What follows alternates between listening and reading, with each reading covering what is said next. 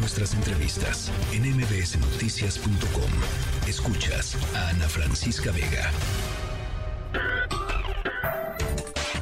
Diana Bernal en MBS Noticias. Diana Bernal, eh, seguimos con el tema de la compra y venta de propiedades. Me da gusto saludarte como siempre. Hola Ana, qué gusto saludarte. Y sí, la semana pasada hablamos de los impuestos que cuando vendes tu casa o departamento pues tienes que pagar.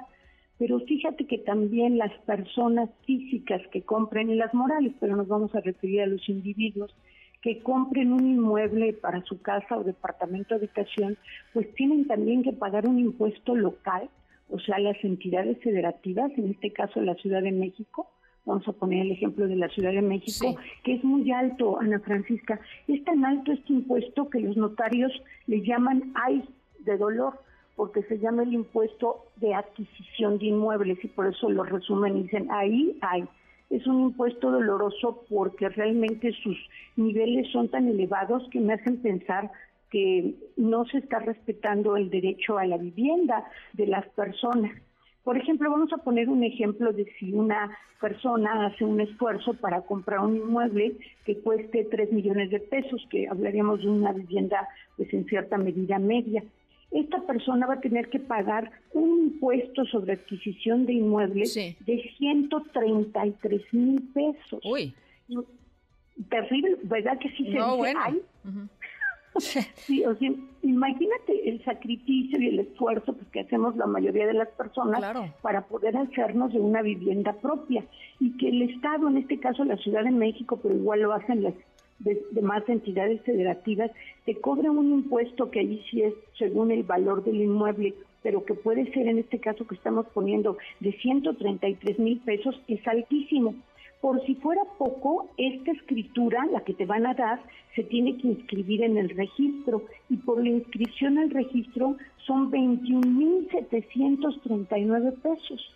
A eso todavía le vas a tener que sumar los gastos del notario, que andan alrededor de los 20 mil pesos, ah, y algunos otros gastos, como el avalúo, aproximadamente 7% de lo que te cuesta el inmueble. Bueno, son tan altos estos precios, Ana Francisca, que digo, realmente los seres humanos somos muy curiosos, ¿no? Establecemos, establecemos algo en las leyes y luego vemos que no se puede cumplir, entonces damos subsidios. Estos impuestos están subsidiados pero solamente cuando el valor catastral de la vivienda no, excede de 2 millones 93 mil pesos. a ver, que, no está mal, pues, porque, digo, a ver, está mal de fondo hacer lo que tú dices, que es hacer leyes que sabes que no se van a poder cumplir, pero finalmente están tratando de proteger a las personas que compran, este, digamos, con poder adquisitivo menor y que compran viviendas de, de menor valor.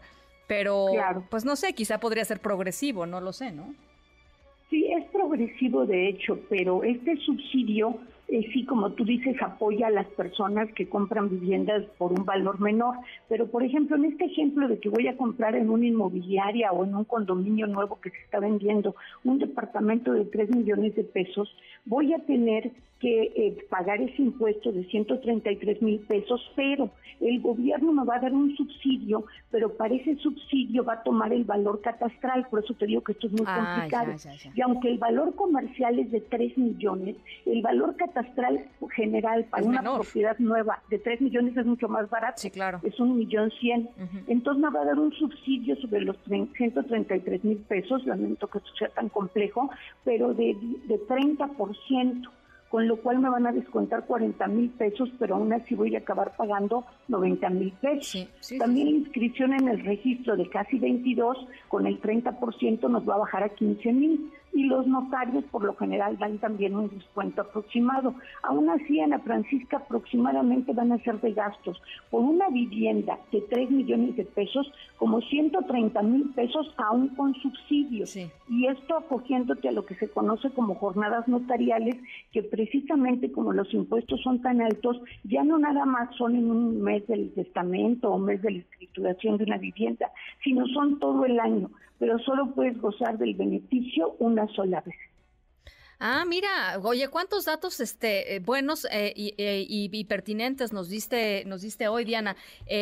todo esto, por supuesto, para porque nos está preguntando aquí en, WhatsApp que si se los podemos volver a repetir, etcétera.